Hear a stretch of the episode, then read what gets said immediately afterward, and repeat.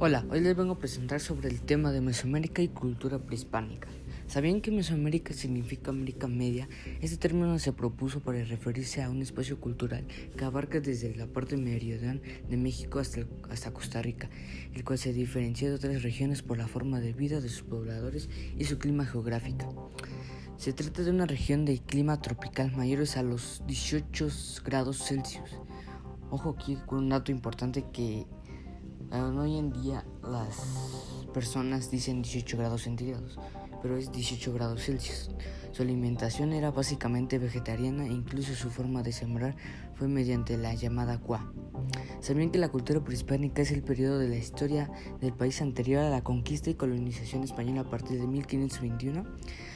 La historia mexicana de la época prehispánica en la historia de los pueblos que vivieron este territorio, no la historia del Estado mexicano en la época precolombina. Su economía era basada en la agricultura maíz, la agricultura de maíz.